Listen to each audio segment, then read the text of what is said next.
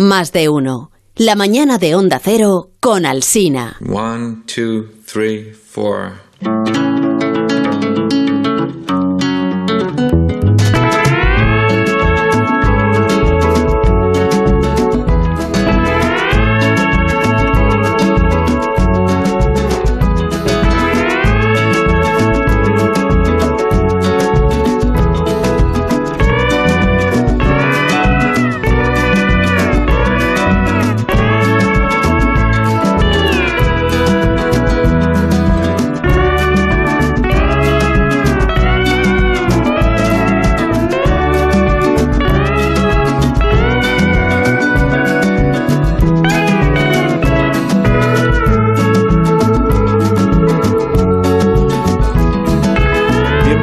Señores oyentes y señoras oyentes, a la cultureta de los viernes por las mañanas en todas las emisoras de la cadena de Onda Cero más de uno, donde Alsina, con Rosa Belmonte. Buenos días, Rosa. Muy buenos días. ¿Qué tal? ¿Cómo estás? Muy bien, ¿De muy qué bien. quieres que hablemos tú y yo esta mañana? En este espacio que vamos a compartir hasta las 12. Cualquier tema me es ajeno, me da igual. Cualquier tema. Podríamos hablar, por ejemplo, podríamos hablar de los demás. Sí. O sea, ¿tú, qué, ¿Tú qué piensas, por ejemplo, de Sergio del Molino, de Guillermo Altares, de Nacho lo, Vigalondo? pienso lo peor, pero Lo- me lo callo. Solo eso me lo callo. Si tuvieras que elegir, pensarías siempre lo peor de estas Sí, personas sí. que he mencionado. Siempre. Hola Willy, buenos días. ¿cómo Hola, estás? buenos días. Eh, debe ser lo único que se calla Rosa, la verdad. Sí, sí, sí. Buenos días, Sergio del Molino. ¿Cómo Muy estás? buenos días, muy buenos días. además, Sergio, eh, uy, Sergio Rosa esta semana está levitando porque ah, estuvo aquí compartiendo micrófono con Manuel Alejandro Ah, bueno, ya está. y fue, fue Ya un momento radiofónicamente semana. imbatible, Sí, imbatible. sí, sí. Bueno, pero es que hay que... eh, eh, luego, quien seguía a Manuel Alejandro en, en Instagram, que yo no, de pronto me dice, mira lo que ha escrito Manuel Alejandro de ti. Y entonces, eh, Manuel Alejandro oficial, y entonces era, había colgado el, el- programa de más de uno. Dice, Rosa Belmonte, sabes que te aprecio, que maravilla. Dice, o sea, dentro del... del- pues, yo qué sé. Sí, sí, Es que me da en- mucha vergüenza. pero- Entregados mutuamente. Sí, A sí. Rosa a Manuel Alejandro y Manuel Alejandro a Rosa Belmonte. Es una- es una cumbre Por eso- por eso fue un momento muy hermoso que es, es irrepetible. O sea que por lo más esfuerzos que hagáis, lo de esta mañana jamás llegará a la altura Yo radiofónica. no os de- aprecio tanto como a Manuel Alejandro, Pero ni os nos- admiro. Nos queda el consuelo de que a Rosa Belmonte tampoco va a llegar. Es decir, a partir de ahí es una cima y Claro, ya a partir ya de ahí es abajo, todo pa' cuesta abajo. ¿no? Sí. ¿Qué tal, Nacho Vigalondo? ¿Cómo estás? ¿Cómo Buenos días. estamos? Muy bien, muy bien. ¿y tú? ¿Te van las cosas bien? Me alegro muchísimo. A mí no me preguntas por ellos. No, no quieres. No, porque tú estás haciendo méritos para ingresar en la cultureta nocturna y entonces no vas a ser libre de decir Yo lo lo que que realmente piensas. Yo lo que estoy intentando es consolidar eh, la cultureta Calimocho, que es el microespacio radiofónico, que consiste en cada vez que yo hablo. Eso es la cultureta Calimocho. No tiene ni intro ni outro. Eso soy yo. Ay, perdón, que no he saludado a Rubén Amón. Es verdad, es que así No como está en, Ah. como No está de está, enviado está de especial a Valencia, presente. a veces se me olvida. ¿Qué tal, Amón? Buenos días de nuevo. ¿Qué hubo? ¿Cómo estáis? Hola, Rubén. Buenos días. Tal, ¿Qué tal? Eh, ¿Llueve ahora o no llueve? Ha ido a Valencia No, solo para la, esto. la mañana está serena, ¿eh? Eh, Ha ido a Valencia para, actividades lúdicas, para constatar que no llueve. eh, las actividades lúdicas van a poder desarrollarse con normalidad, el- al menos en las próximas Pues horas. lúdicas quieres decir Ah, sí. Eh, taurinas. Sí, No vas a las fallas. por ejemplo, hoy torea, hoy torea Diurdiales, Manzanares y Rocarrey. Hombre, que antes habrá a- mascleta, ahora a mediodía. y Sí, a las dos, a las dos. Visita de Ninots. no. Visita Claro, de sí, Sí, pero te- lo vas a ver todo, no te vas a perder nada. Sí, una de nuestras compañeras, además aquí en Valencia, que la estoy viendo en otro estudio, lleva el peinado que le concede su rango de dama, ¿no? Se llama dama. O fallera, fallera. Fallera, ¿no? Fallera. Pero fallera, pues, y entonces tiene los cascos a- a- a- adheridos al peinado ser. y le da un aire biónico Es que no hay, no hay cascos que aguanten ese peinado. Quiero decir, no, es imposible llevar ese peinado y hacerlo. No, pues la estoy No viendo se desde puede. aquí y, y da una impresión muy, muy híbrida de la tradición. Mándanos una foto, mándanos una foto luego. Sí, lo, la voy a mandar. Es la princesa Leila con auricular. Tengo que mirar luego a qué hora es la NIT del FAC porque igual coincide con la cultureta Gran Reserva y entonces pues esta noche es mejor que no se emita vuestro programa. Pues estará toda la audiencia pendiente de la NIT del FAC y no de... O sea, los de Valencia. Claro. Bueno, ese te- Perdemos a los de Valencia. Bueno, Perdemos a los de Valencia. Bueno, mira, hemos recibido un correo electrónico en una dirección de correo electrónico que nunca facilitamos y por eso es milagroso que alguien siga escribiendo a ella, que es la cultureta arroba onda cero punto es. Es un oyente que se llama Juan Ignacio que dice, o escribe, Ayer por la noche vi el primer capítulo de Nuestra bandera significa muerte. Por favor, enviad mis felicitaciones al Cantabrón Vigalondo. ¿Para cuándo un capítulo de Lo que hacemos en las sombras dirigido por Nacho Vigalondo? Vigalondo y Waititi, una dupla a, a seguir. Te felicita Nacho, esto es muy, muy hermoso, te felicita por el primer capítulo de la serie que, Con no, el que no tengo nada que ver. que no es tuyo. No hay ninguna decisión tomada en ese capítulo que De hecho, sí, sí que tenga dice, mi a partir del segundo decae mucho. Pues dice. te ha quedado Pues estupendo. que puede pasar. Puede pasar. La serie, tengo que decirlo, con la cabeza agacha, mejora con cada capítulo, lo cual es un demérito para mí porque los míos son los primeros, quitando el primero. Pero sí, sí, realmente la serie, la serie, el único fallo que tiene, el único fallo que yo consideraría que, que no es, habi- que es habitual en las series de un tiempo a esta parte es que la serie como tal arranca a partir de un capítulo intermedio en la primera temporada. ¿Nos pasa últimamente? Sí. Que veis una serie y, y armados de paciencia la seguís viendo aunque no se enganche y a mitad de temporada decís, ah, claro, que la serie es esta. Claro. Pues le pasa a esta serie que no termina de arrancar hasta después de mis capítulos. Es que ya, ya no, em- ya no empieza nada en media res. O sea, siempre hay que esperar. Ahí no, ya, eh, Nada, nada. acabado ya los... Entonces tú recomiendas tus capítulos eh, verlos con el acelerador ese puesto de ¿cómo se Yo- llama? el forward. o- Yo recomiendo, forward. yo recomiendo eh, activamente, si alguien se topa conmigo por Madrid, que me pare, que con total confianza me pregunte, yo le resumo mis capítulos y ya puede ver la serie a partir del Empiece capítulo quinto. seis, claro, en el- exactamente, vale. sí. Muy bien, pues gracias, eh, gracias Juan Ignacio, gracias también a ti. Nacho por responder a este oyente tan Carlos, simpático. efectivamente nos ha mandado Rubén testimonio gráfico de la fallera radiofónica y es impresionante. Mm. O sea, es verdad. ¿eh? Es como una tautología, no sé, como una... Es una tautología. Pero es un programa de fallas, evidentemente. Me- es un me- programa que habla sobre fallas. Me lo has quitado de la lengua, Rosa. Es una tautología. La tautología. Es como cuando en una película se ve la Torre Eiffel y, y pone un letrero que pone París. Y dices, pues qué cojones. Perdona, es que el, el programa de referencia de fallas, no solo durante estas semanas que son de fiestas de fallas, sino durante todo el año, es eh, gente de fallas de Onda Cero Valencia. Esto cualquiera que, que tenga una cierta vinculación con Valencia lo sabe. Que este es el programa de referencia de todas, eh, incluso de, la, de las personas de fuera de Valencia que tienen un mínimo interés por la fiesta fallera, saben que este es el programa que tienen que seguir desde cualquier lugar de nuestro país porque está colgado en la página web. sin duda. ¿eh? Para que no dejéis de escucharlo. Tengo aquí predicciones eh, que me ha pasado el guionista sobre los Oscar. ¿Cuándo son los Oscar? La Dentro de semana poco. que viene, ¿no? Semana que viene, el domingo. ¿Qué te parece dentro de poco? Dentro de poco. poco, Dentro de claro. poco no te equivocas. Técnicamente, Una- una técnicamente como son anuales, técnicamente siempre- los Oscars siempre son dentro de poco. Siempre son un do- una- Pues- de un domingo a un lunes, ¿no? Sí, La ahora son de domingo a lunes. sí. Y ese, entonces es este domingo, no el siguiente. El siguiente. Coincide con el cambio de hora el fin de semana. Sí, o sea eso que ya hay muchas sé. cosas que tendremos que explicar el viernes. En verano los, los Oscars son dentro de poco también. O sea, que es que un año no es nada. O sea, siempre están presentes. Es un rollo. Entonces son las predicciones que ha hecho Va- Varia, Varia- Variety. Variety. Va- Va- Variety. Variety. Variety. Yo digo Arietti ya. Varietti suena a policía italiano. Dice, Bueno, era americano. Vareta. Ese era Vareta. Vareta. Es verdad, Vareta. Vareta. Entonces ha hecho estas predicciones que quiere que Zumer que comparta con vosotros para ver si a vosotros os Las predicciones sería eh, mejor, direct, mejor director o directora Ah. eh, James Campion por el poder del perro. Willy, ¿qué te parece? Plano. Eh, regular. Ah, Willy. Willy está muy a favor. No Regular. preguntes a Willy. Regular. Mejor, mejor actor eh, Will Smith por la película de las hermanas Es horrible, Williams. es horrible. es Horrible, bien. Es horrible. Eh, mejor actriz. Muy Qué mal. serían los Oscars si fuéramos nosotros los Oscars, ¿verdad? Todos los problemas de duración de la gala estarían resueltos de repente. Sí. Somos com- comentando como los chunguitos cuando lo llevaban al eso, hormiguero a hacer crítica de Eso, cine. Estaba pensando que algún año deberíamos transmitir los Oscar con vosotros como comentaristas. Como era la doctrina Vargas Llosa, votar bien y votar mal. Pues aquí votan fatal. Se anuncia el premio y entonces solo decís mm, injusto. Injusto. Justo. Vo- Como- Votan fatal los Capitán académicos. Phillips, el, el pirata que el malo que estaba nominado al Oscar. Y entonces los de los chunguitos dicen, menuda piñata tiene el tío". Eh, mejor actriz de Jessica Chastain por Los ojos de Tammy Faye. Bueno, ella siempre bien. Ella siempre. Ella bien. siempre La bien. Ella película es siempre bien. poco... breve, pero Sí, ella la siempre no la he visto, pero. Sí, ella Ella siempre siempre bien. Comentario, comentario técnico. Ella siempre bien. Ella siempre bien, ella siempre pelirroja y a mí que sea pelirroja me parece bien. Mejor guion Belfast.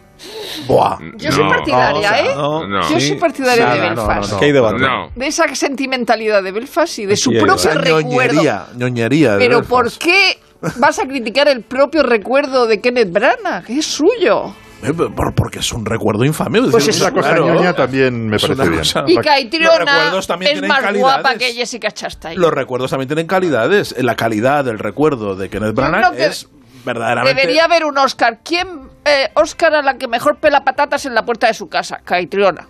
Bueno, a mí me parece una buena categoría. Eso sí, Sí. Yo, yo te apoyo la categoría, Es pero la no te mujer apoyo más guapa de la historia No del cine. Caitriona pelando patatas. No. Belfast no. Y, Y ya, ¿no? Nacho Yo creo está que ya. Nacho está muy callado. Porque él sabe de Porque cine. no, no porque se define, no, No porque quiere comprometer una que Sabes de cine. que sabes no, de no, cine. no, no, no, aquí no hablo Eres como magnífico cinéfilo, profesional. Aquí no hablo como cinéfilo, hablo como académico. Es un extraordinario Para profesional. posicionarme, es verdad, pa- es posicionarme en verdad. Pero que tú público. votas. Ah, es verdad, que tú Ah, es votas. verdad. Claro. No puedes. Yo estoy aquí callado como una rata ¿Lo tienes. ¿Lo tienes prohibido por contrato o como Por conflicto de intereses. prohibido por, por una cuestión de pura decencia. O sea, Ah, de yo entended que Ah, yo... puedes hablar. ¿Cuánta gente va por ahí diciendo lo que vota? Pues yo soy igual. O sea, Pero- yo, yo- pero ¿vendes yo tu voto o no? Que eso ¿Eh? Pues entonces O sea, no te ¿tu- tu invitamos voto al está en venta o no? que vamos a hacer. Eh, estaba en venta, ya es tarde. Estaba en venta, Willy. Yo ¿Y podía haber, yo podía haber, eh, porque sabes que también hay votos negativos. Sí, Tú por un módico precio hubieras, me hubieras podido convencer para que votara un negativo allí en Campion, bien. pero ya ese tren pasó. Ese tren pasó de largo. Ya esa oportunidad la has, perdido. Pero además, Nacho, como una persona moderna, puede votar, sabe votar. Es decir, porque ahora no, es, no te mandan DVDs y un papel donde tienes que poner una cruz, te mandan un enlace. Entonces, claro, García ha dejado de votar. Sí, sí, es verdad que García se ha, se ha- Claro, ha García ha descabalgado. dejado. Ha dicho, "Mira, esto yo no sé lo que El es. voto analógico ya no Sí. existe, Bueno, ¿no? Y, a García, y, los- y cuando García se lleva los DVDs al programa para repartirlos como si fueran chuches, sus- eh, claro, eso lo ha hecho, ¿eh? Claro, Maravilloso. Claro, claro, eso decía Luis Herrero. Dice, todos nosotros veíamos las películas antes de que se estrenen aquí. y eso se ha acabado. Y como mejor película aparece eh, Los sonidos del silencio. ¿Cómo? Pero esa es nueva. Es- Es Esa no es la de- C-O-D-A. de Ah, Simon vale. y Garfunkel. C-O-D-A. Ah, no, los gritos del silencio la que ganó el Oscar Ah, hace muchos años de Camboya. Igual, igual aquí se llama Coda la película. Coda, sí. Que, Coda. Ah, que la, Coda... la que los actores son Sordos. Pero eso es Ah, una, vale, sí, un remake de la familia Belier o algo así, que sí se puede ver en filming, me parece. Sí. Que creo que es una, película cuya sinopsis es eh, una chica en una familia de sordos quiere ser cantante. Si esa película no es comedia, ya merece todos los Oscars. O sea, si ha conseguido aguantar el tipo hasta el final siendo un drama serio y solemne, cuando la premisa es de los Monty Python, O de la Casa de la Pradera. Sí. mira, es una No, familia. allí esa, esa era- sinopsis es la casa. Ahí era ciega. Era ciega, Mary. Ingalls era ciega, pues es verdad. Tienes razón. Bueno, se, Se se hace- quedaba se ciega. quedaba Se quedaba ciega. ciega. Quedaba ciega. Sí. Puedo decir que No. puedo decir que es una magnífica cosecha porque porque Que, que le quemen como un ninot, por favor. porque si hablamos de Dune, de Licorice Pizza, del poder del perro y de West Side Story, a mí no me parece que estos Oscar estén particularmente ranqueantes. ¿eh? Pero eso es porque ya solo votan. No, la los- mejor película, Porque eh, la solo votan los película, eh. Centennial. Ya, porque la, la gente la gente con criterio mayor ya no sabe Lanzo votar. ahí esa magnífica cosecha. Sí, está bien, Entonces- bien mirado. Ese es el La- tema. lanzo esa magnífica cosecha. Mm. Bueno, vamos a hacer una pausa y a la vuelta, eh, ¿qué queréis hablar hoy? Sí, de- de- por ejemplo, ha fallecido Oscar. William, William Hart, el Ay. famoso actor de la Marvel, de verdad, Rosa. Sí, No, también estaba Marvel. Marley Martin, que, era, que es sorda.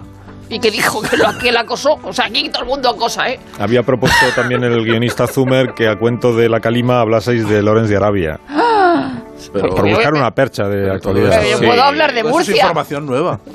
Hablemos de Murcia, ¿esto No, qué? información no nueva. sirve. Hablar de Lorenz de Arabia siempre estamos a favor. O que os planteara el famoso debate eh, cuál es el libro adecuado para aficionarse a la lectura. Mm. Bueno, pues estas y otras Uy, cuestiones. Sí, está quedando todo muy De exhaustivo. las que ¿eh? no tenéis noticia, De los que no tenemos la vuelta de esta pausa. Cosecha muy En exhaustiva. línea general.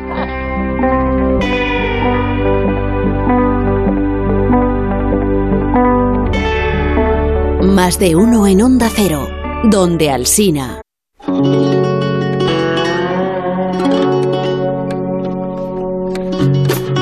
Más de uno en Onda Cero, la mañana de la radio.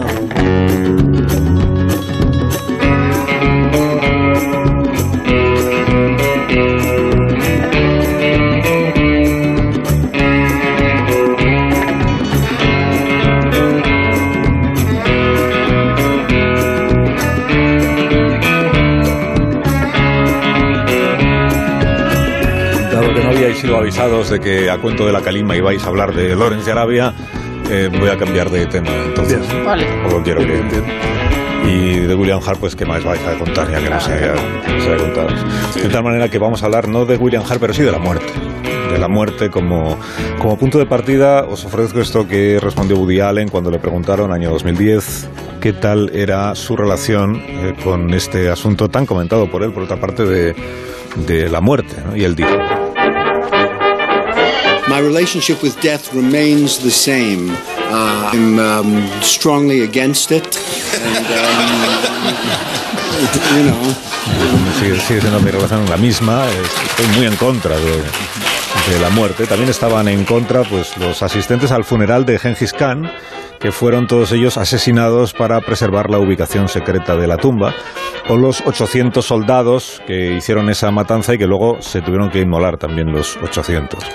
Con más sentido del humor se tomó la muerte el famoso empresario italiano Renato Bialetti. Eh, Los, asistente- los asistentes a la misa en su honor en la iglesia de su localidad natal no desfilaron ante su ataúd, eh, sino ante una enorme cafetera italiana que colocaron en el altar.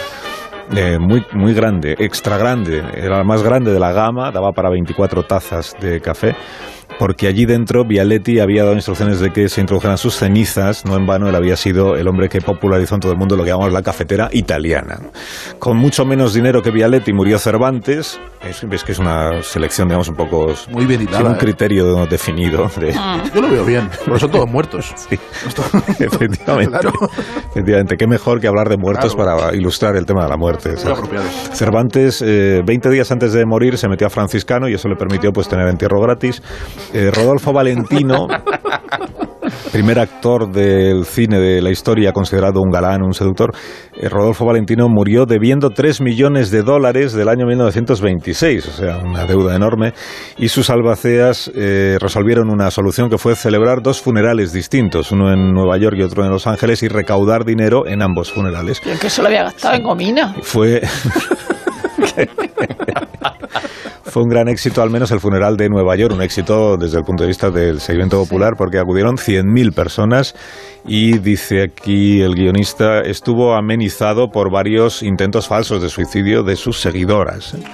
Y por fin, pues vamos a hablar de un libro que abre, es- dice, son menos estrambóticos los funerales que se cuentan en el libro Mis funerales de gente importante, que ha escrito una periodista llamada Amelia Castilla y que cuenta, por ejemplo, ella ha cubierto o cubrió para el diario del País, aquí Willy presente, eh, pues entierros muy sonados. Dice que al entierro de Carmen Polo envió una corona de flores a Augusto Pinochet. Bueno, se está- que de del entierro de Camarón la gente de San Fernando lo que recuerda fue que se quedaron todas las playas vacías y que en la capilla ardiente de Lola Flores no, fue tantísima la gente que desfiló por allí que hubo que fijar un ritmo de paso o de desfile mm, pues un poquito rápido, de 25 personas por minuto capilla ardiente. O sea, venga, venga, venga, venga, venga, venga, venga, venga. ¿Qué tal el libro? ¿Lo habéis eh, ojeado? ¿Lo habéis mirado? ¿Lo habéis... Luego os preguntaré si Dios. habéis asistido a Dios. muchos funerales.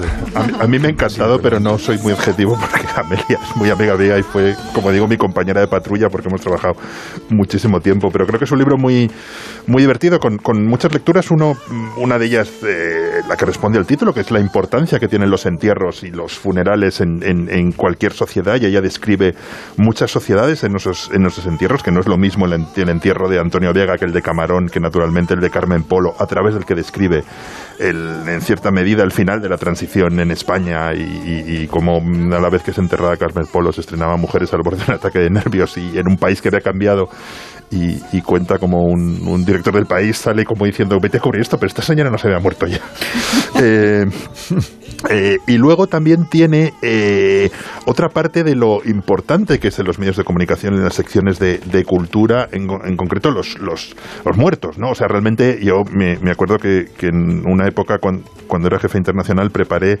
eh, el entierro de Fidel Castro con un suplemento de 24 páginas que como tuvimos que rehacer tres veces en, en- en- en- enteros. te, traían, cuando otra vez se ha puesto a poner, se ha vuelto a poner mano, te traían las páginas en Ryan y, y, y Amelia cuenta algo parecido del, del suplemento de García Márquez y de los lo, lo importante que son las, los, los obituarios bien hechos, ¿no? Eso yo mm, quería poner ejemplo un poco marciano, que es uno de los mejores textos periodísticos que leído en mi, en mi vida es un texto del Economist de la muerte de un señor que se llamaba HM. Y entonces dices, un señor que se llama HM, y dices, ¿de qué va este texto?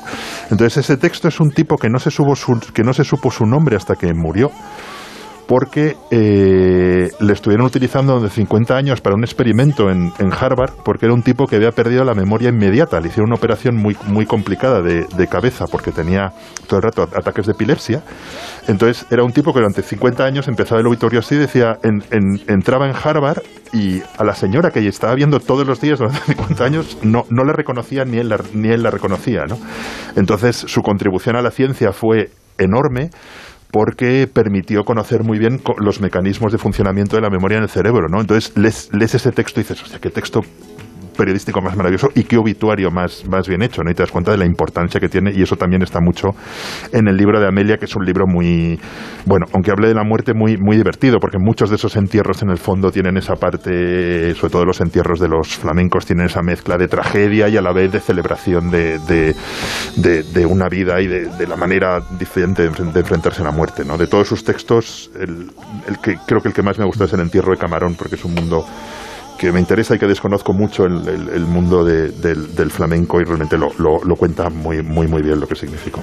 Claro, es que como, como morimos es muy representativo de, de, la cultura en la, que, en la que vivimos. Por eso fue tan traumático que no se pudieran hacer entierros durante la, la pandemia. Fue, una, una, fue, fue el síntoma del, del acabose, ¿no? Sí. Pocas cosas tienen más, eh, resuenan más apocalipsis que el hecho de que no puedas, no puedas despedirte, no puedas hacer el ritual de, de en fin, que, que, todas las culturas, absolutamente todas. De hecho, escribí tienen. sobre eso y hablé con un médico de un hospital de Barcelona y decían que se arrepentían, que creían que fue un error. Es que, que, fue un error. Que fue un error. Sin duda, claro que fue un error. Fue un error. O sea, no puedes negarle algo tan elemental a, a, un, a, a una cultura. Pero has hablado del, del, periodismo de obituarios que en España no, no somos especialmente buenos. O sea, es un género muy, muy anglosajón, pero no, en España no lo cultivamos muy pero le damos bien, muchas ¿no? páginas, buenos pero es que hay profesionales. Es decir, el New York Times tiene Claro, una tiene- tiene sección de sección profesionales que y lo hablamos hace aquí. Bueno, muy bien. el Economist como su mejor periodista Claro. que hace y los van, y van actualizando el obituario 20 años antes de que se muera la figura, ellos van identificando y van y, y- y- de vez en cuando Y llaman por teléfono. llaman sí, por sí, teléfono, hablamos sí, aquí claro. cuando, yo, cuando hablamos del libro ese de obituarios De del New York que Times. hay gente dice- que llama por teléfono a alguien que no se ha muerto. para, O para, sea, para preguntarle comprobar datos. nuevos. Dice, Claro. es, que, es que tengo que actualizar su verdad que los, que los ¿Tienes, tienes derecho como persona interesada en, comprobar tu propio obituario en el New York Times? No. Puedes llamar directamente. Claro no. ¿Alguien me puede leer mi Dígame, a ver, obituario? ¿qué han Claro que no. Claro que no. No, solo el día que se publique. Claro que no. Y además sabes que, que en, en el, en el derecho anglosajón, en el derecho anglosajón ni siquiera una vez publicado puedes puedes eh, puedes protestar porque una vez muerto ya vale todo. No puedo- no puedo saber cómo me hay- van a echar de o sea, menos. no, puedes faltarle el- al, el- al respeto a un muerto. O sea, se supone que los muertos ya no tienen honor. Ya eso se ha acabado. Entonces ya a partir de ahí puedes decir Lo que puedes quieras. decir lo que Pero quieras. No puedes faltar el Sí, respeto. sí, sí, sí. Hacían un programa de televisión donde hacían eh, eh, que se le hiciera a María Teresa Campo, entre otros, como si estuviera muerta. Entonces la gente el hablaba allí. programa este que hacían de, de tu entierro, ¿no? claro, Sí, que lo- claro lo, que se hicieron con, Ana sí, Belén, sí, Claro. lo hicieron con un montón de gente. Pero es verdad que los entierros tienen una fascinación especial y estoy hablando de entierros que no me tocan, claro. Es decir, estoy hablando de entierros de gente a la que p- puedo admirar o no, pero que, que son entierros fascinantes. Es decir, el entierro de la, de la pasionaria, cuando eh, esos dos, eh, eh, esas dos horas que hacen en un kilómetro desde la sede del PC a la Plaza de Colón, en la Plaza de Colón, por supuesto, iba gritando, no pasarán todo el rato, ¿no? Y era una multitud increíble. Y cuando llegan a la Plaza de Colón ponen una grabación de hacía poco, no muy, no muy vieja, de, de, de la pasionaria, donde dice, muchas gracias por venir, era un acto, dice, ahora voy a cantar una canción revolucionaria. Entonces canta una canción revolucionaria inmediatamente dice, y ahora vamos a cantar la internacional. Entonces toda la plaza de Colón, que era un gentío, 200.000 personas según el PC, se ponen a cantar la internacional. O sea, es que eso es verdaderamente emocionante, aunque lo hayan Sí, visto en la Yo tele. creo que no ha habido entierro y Carlos lo vio también, como el de Juan Pablo II. Aquí de, de nuevo interviene cada uno sus, Mm. Sí. sus posiciones. Y ese la ataúd tan Ah, ah, bonito. no, pero voy. Tú hablas pero- como papista. No, no, a ver, yo, yo digo que si hacemos, eh, si valoramos el entierro como un ejercicio dramatúrgico y, eh, hacemos memoria de lo que supuso, eh, no ya la conmoción, no ya la presencia multitudinaria de fieles, de jefes de Estado y de Gobierno, no sé cuántos presidentes americanos, por dar una indicación hasta qué punto aglutinó tanta atracción, pero eh, el propio rito, hay un momento en el que el féretro del Papa que estaba custodiado en la, en la capilla clementina, eh, inicia su traslado hacia la Basílica de San Pedro, por los, llevado a hombros de los silleros pontificios, que es un rango aristocrático eh, civil de la propia estructura vaticana, con la custodia de la Guardia Suiza. Eh, esa solemnidad, esa liturgia, e- ese murmullo gregoriano que acompañaba el trance, más la misa en sí, en, en- en el altar, no, no- no en el altar mayor de San Pedro, sino en la plaza de San Pedro mismo, con aquel féretro claro que parecía el féretro de un anónimo. ¿no? Yo no recuerdo haber visto tanta conmoción, seguro que Carlos no, no me contradice, porque no hace falta tener fe para eh, sentir una experiencia, yo no sé si metafísica, pero de una extraordinaria emoción, independientemente de la, de la relación que tenga uno con la fe o con el propio Juan Pablo II. ¿no? Pero si hablamos de aparato litúrgico, de espesor ritual, de conmoción de los fieles, de, de eh, sugestión teatral, con las- la fachada de San Pedro detrás y con el féretro delante. Yo no he, ido a muchos entierros por razones profesionales, mucho más que por De razones mafiosos. personales. El de Milosevic. El de Milosevic, eh, pero pero ni, yo no he visto ninguno con la capacidad de sugestión teatral que tiene. que Pero, pero hay uno eh, eh, que no tiene nada que ver con ninguna liturgia, porque el Vaticano va por delante de cualquiera a la hora de organizar, aunque sea el cambio de hora. O sea, no, no, si tiene la Guardia Suiza, tiene el Vaticano, es decir, es imposible competir con eso. Pero el entierro de Tierno Galván en el 86, Y yo Sí. estuve. con la, con la carroza de Drácula. Y todo ese gentío, que era el mismo gentío de la pasionaria, La castellana. lo gracioso de- de la- del, del entierro es que llega, hay una profesora americana, una catedrática de Yale, que llega justo ese de día, llega justo ese día, La carroza de Drácula tiene, tiene un nombre. ese- es que era de Drácula. no, es, es que no sé cómo se llama, pero No es, es, de un- Drácula, dice Carlos Asín ahora, no, no es, es de un- Drácula. Es que Por, es- por aclarar. no es, puedo, no es de Drácula, es la misma que se utilizó para el entierro de Galdós, Sí, sí, sí. que pero- tiene un nombre. Y la carroza de que Ra- hay, de igual hay dos en Bueno, España. Pero tú fíjate lo que lo curioso. Llega una, de Transilvania. llega una catedrática de Yale ese mismo día, Noel Vallis, a, a- a España, porque iba a estudiar en España el romanticismo en la literatura moderna.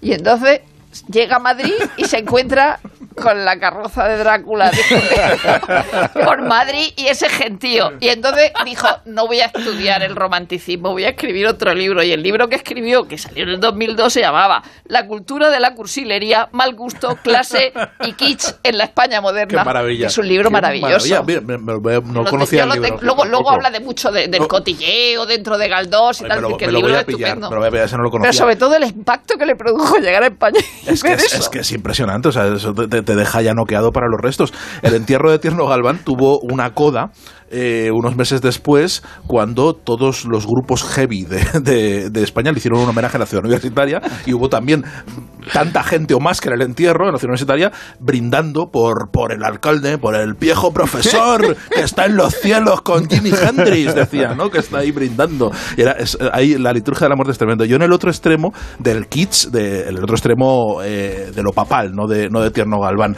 estaría Sí. el, el entierro de Víctor Hugo, famoso que marcó una época y marcó una forma de, de entender a los a la, la posteridad de los próceres. Porque Víctor Hugo lo que tuvo antes de un entierro descomunal, con un catafalco enorme que la gente no veía el ataúd, que estaba ahí como eh, en, una- en un monumento enorme, eh, tuvo una agonía pública eh, que duró muchísimo tiempo. Él se asomaba a su balcón, se- el, el gentío de París se, se, se arremolinaba en torno, a su, en torno a su casa para ver morir, como para ver morir a Víctor Hugo, y Víctor Hugo se, asomaba así a la, a la ventana desde su cama y decía, ah, muero, muero, pueblo de París. Y el pueblo de París estaba como muy, muy emocionado, pero pasaba como pasa con las series, que el primer capítulo y el segundo estuvieron Bien. la gente muy pendiente, pero ya cuando al tercer capítulo Víctor Hugo todavía no Se moría muerto. y seguía diciendo me muero, me muero, la gente empezó a dejar de ir ya hasta que llegó el entierro y en el entierro ya fue el Sí, paroxismo. Paul Kiss Johnson también absoluto. cuenta el de, claro, lo pone verde durante todo el capítulo. En, en intelectuales, Paul Johnson cuenta el entierro de Sartre y también fue un disparate, pues sacó gente en su vida en los árboles que se caían dentro de la tumba y cosas así. Estuve yo en el, Pues, en entierro en Roma de, de pasó a Alberto alguien que Soto. yo conozco en el entierro de Rocío Jurado, me parece. que se cayó Bueno, en y, una y- fosa. y Ramiro Olivero se dejó el teléfono dentro de... A otra fosa, imagino. Eh, otra, sí. Cayó otra fosa. Vale. Otra que no se sabe para quién Vale, era. vale, vale.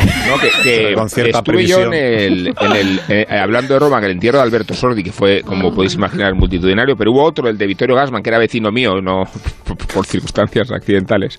Y hubo una gran conmoción en Roma eh, hasta circunstancias que accidentales. Sí, hasta que- jugó hasta que jugó Ho- Holanda contra Italia en las semifinales de la Eurocopa y todo el mundo se olvidó de, de, de. Y era- Del pobre sí, Víctor. O sea, bien sí, pero el partido es a las 3, por favor, eh, va- vayan evacuando, vayan evacuando que tenemos cosas que hacer entre ellas. Oye, por cierto, que la colega que ha aglutinado la autoautología de los auriculares Sí. Con el peinado de Falleras, Begoña Perpiñá, que está aquí, eh, vamos a darle un nombre saludo. una Hola, identidad. Begoña. No, vamos a darle un nombre ya el que tiene, ¿no? El nombre, Sí, vamos, es- No, pero ya se lo dieron, ya se lo dieron que sus no. padres. Coincide con el suyo, no, claro. coincide con el- Ni que fuera papa, que se puede poner otro nombre. No, pero no papa, pero cuidado que el peinado tiene mucho del litúrgico Hombre, y mucho ya. de. No, no, de- o sea, le transmítele nuestra admiración profunda, por favor. Pero es verdad que luego los auriculares le añaden eh, un, un factor biónico eh, eh, característico, ¿eh? Vale, esta era la aclaración. biomecánico, diría yo. Biomecánico. Biomecánico, sí. Muy bien dicho, muy bien Gracias, dicho. Tautológico. mira, yo me... Sabes que yo me permito corregirte una vez al año y esta vez el 2022 ha sido esta. Yo, yo no, he tenido, yo no he tenido la suerte, entre comillas, de ir a tanto funeral eh, como periodista, pero sí eh, en esa comparativa que en la que siempre nos hacemos sombra con México, con los países latinoamericanos que entienden el proceso funerario como una prolongación de la vida o una, o una eh, llevada al espectáculo de la negación del, o sea, del, del proceso de negación del duelo, convertir todo eso en una fiesta. Yo tengo que deciros que, y está todo registrado en YouTube, eh, tuve la suerte, esta vez sin comillas, de dirigir un videoclip para el cantautor mexicano Silverio, que se acostumbra a aparecer siempre con un tanga rojo y con una peluca. Parte del Sí. videoclip era parte del videoclip era eh, arrojarle una fosa real en un cementerio real, cosa que a mí me, yo pensaba que era difícil de conseguir y resulta que fue extrañamente fácil el equipo de rodaje se puso nervioso porque en profundidad de campo eh, se veía el auténtico, el auténtico entierro llegar. O sea, realmente el tío, el encargado del cementerio que nos permitió, eh, pues Sí. eso, grabar cómo tiramos a un hombre en tanga a una fosa, eh, el tío nos- se olvidó de decirnos, o quiso olvidarse de decirnos que el auténtico funeral llegaba en cuestión de minutos. ¿Y le hiciste, hiciste esperar la comitiva para poder hacer una segunda toma? no he pasado más miedo en mi vida. O sea, yo, yo pensaba que, que la, yo decía, bueno, no enti- entiendo que aquí se entiende la muerte de una manera distinta a como la entendemos los, los europeos, los euracas, pero eh, no fue motivo de conflicto, lo cual para mí fue una lección definitiva acerca de las diferencias eh, a la hora de entender la muerte. O sea, yo, yo pensaba que, que arrojar a un hombre en tanga a la misma fosa donde una mujer, por cierto, de 40 años que acaba de morir en un accidente de tráfico, iba a entenderse como un sacrilegio definitivo y fue, fue parte de la fiesta. O sea que siempre a la sombra de México. El cine está siempre detrás porque en el entierro de Tierno Galván la idea de la carroza y de todo eso fue de Pilar Miró, que lo contó luego Juan Barranco. Ah, y luego está el, el mejor entierro imaginario, o el mejor in- in- entierro pre- propuesto, que fue cuando Lola Flores, a Loren Postigo, está en YouTube también, Sí, eh, le, dijo, por favor, que me embalsamen y que una carroza y que una comitiva me lleve de Madrid a Sevilla. Cosa que desgraciadamente no fue No, así. no sucedió. En el entierro de Milosevic. No sé porque yo formé parte de la comitiva fúnebre de Lola Flores. De manera accidental, pero... De manera como que de manera accidental. ¿Cómo, se puede accidentalmente llegar a eso? Mm, Qué enredo. Iba a decir como periodista, pero era como, como chofer, Como, A ver, a ver, a como ver. conductor de... Se hace el A ver, a ver, no, Continúa, cuenta continúa, más, continúa. cuenta más, No. Quiero saber de este episodio. Desarrolla. ¿Chofer de ¿cómo no? quién? Yo ya era un comunicador... eh, Consagrado. no, todo lo contrario. Hacía un programa O sea, en como Ra- ahora. Radio Voz, era una emisora muy modesta, Sí. que, que dio la primicia de la muerte de Lola Flores. Perdonadme que os lo diga, pero la primicia la dimos nosotros gracias a José Mi Rodríguez Sieiro, que llamó a las cinco y media de la mañana. Hacíamos un programa en Nacho que empezaba a las cinco en punto de la mañana. Y a las cinco y media llamó José Mi para decir, si acaba de morir Lola Flores, estoy en su casa, puedo entrar. Puedo entrar en antena. Entonces él dio la noticia. Luego el día que se produjo el, el entierro, eh, era una emisora modesta que tenía un coche que no era una unidad móvil exactamente porque no tenía nada para... Era un coche con pegatinas de radiovoz para que se viera un coche pequeño, como un panda o algo de eso de esa época. Y entonces la redactora que tenía que ir a cubrir el entierro resulta que no sabía conducir. Y entonces yo, que era muy dispuesto en aquella época, a diferencia de ahora, dije, pues en cuanto acabe el programa, yo te acerco con el coche este que tenemos con las pegatinas al cementerio de la Almudena. Y entonces yo iba de, chofer, de conductor. y ella iba de redactora. Entonces no sé por dónde llegué yo al cementerio de Almudena y por qué puerta entré. Pero cuando me tenía que incorporar a la calle del cementerio principal, eh, vi que venían unos coches por la izquierda y entonces yo paré para dejar pasar a esos coches. Claro, venía un coche fúnebre y detrás pues otro con flores y no sé qué. Y una vez que pasaron ya estos dos coches, pues yo me incorporé a la calle principal. Y justo detrás luego de nosotros venían otros dos coches llenos de coronas de flores.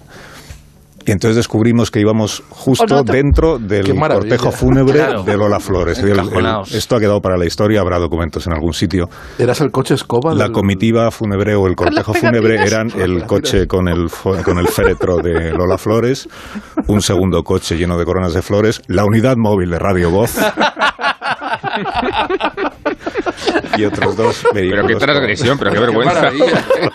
¿Pero era viejito tu jefe? Y en, el- en la última curva nos salimos del cortejo por una cuestión de respeto hacia los compañeros, porque Claro. me parecía Sí, competencia claro. desleal por nuestra parte. O sea, sí, sí, así se escribe la historia. Sabéis que tenemos vuestros obituarios preparados, ¿no? Por si algún día. ¿Ah, sí? Yo Ah, tengo, Por si algún día, ¿eh? que no quiero yo que llegue ese yo momento. tengo pero- obituarios preparados de gente que no se ha muerto. Sí, sí. Yo quiero corregir el mío. Los vuestros, ¿queréis ver un poco cómo van? Sí, entonces-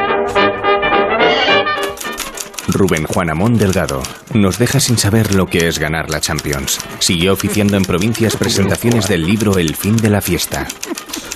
Guillermo Altares Lucendo se jubiló haciéndole una entrevista a Mary Bird. Vivió los últimos años de su vida retirado en una cabaña de inserte aquí el país escandinavo que corresponda. Rosa Belmonte siguió empadronada en Murcia hasta el final de su vida. Falleció a una edad que no hemos conseguido averiguar. Sergio del Molino se resignó a morir como el inventor del concepto España vaciada. Ignacio Vigalondo, cuatro estrellas.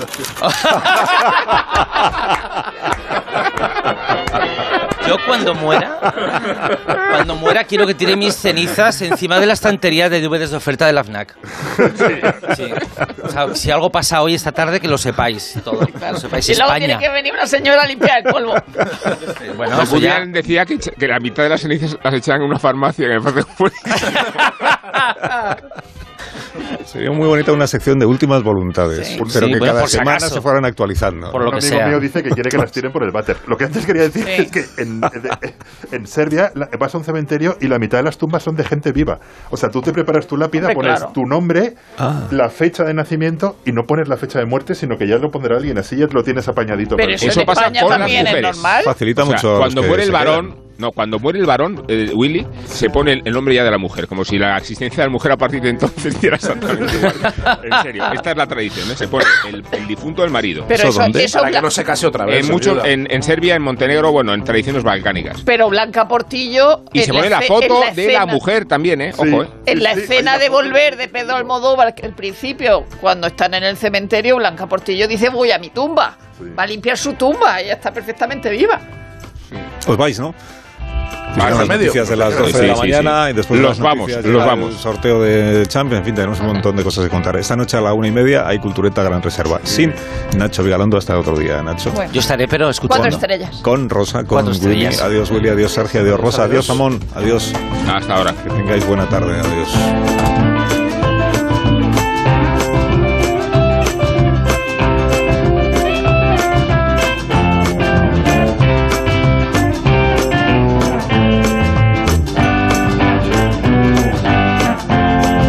Más de uno. La mañana de Onda Cero con Alsina.